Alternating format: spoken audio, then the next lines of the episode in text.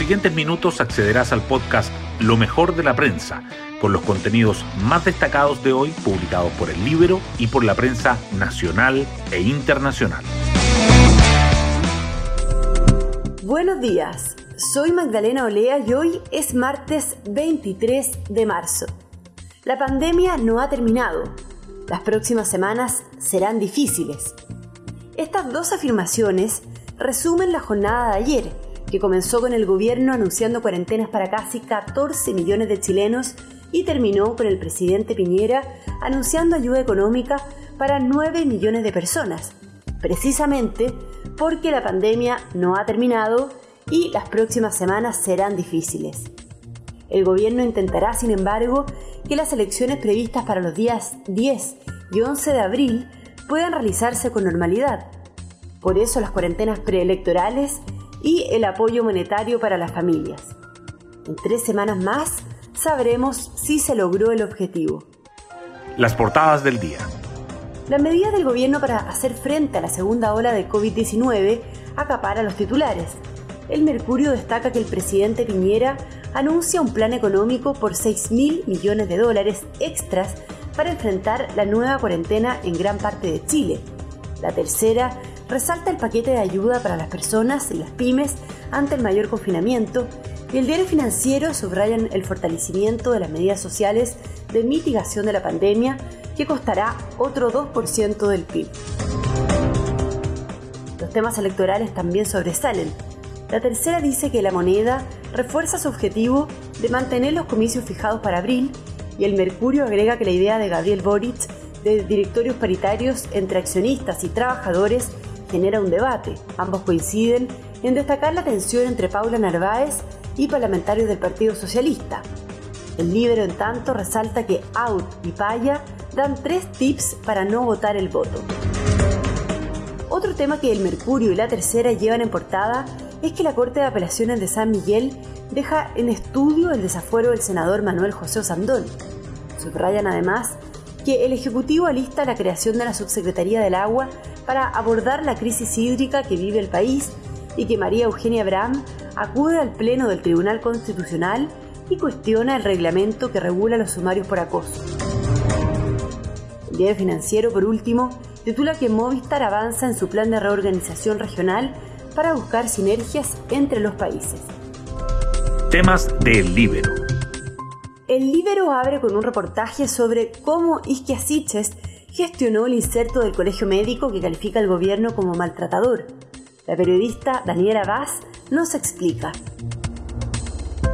Probablemente algunos de ustedes leyeron este domingo el Mercurio y en el cuerpo C se encontraron con un inserto a página completa firmado por el Consejo Nacional del Colegio Médico.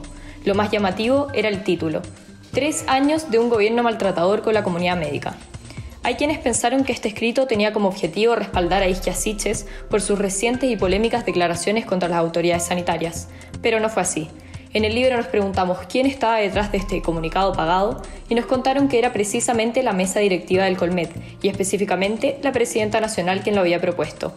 En el contenido, la mayoría de los consejeros están de acuerdo, pero el problema es la forma.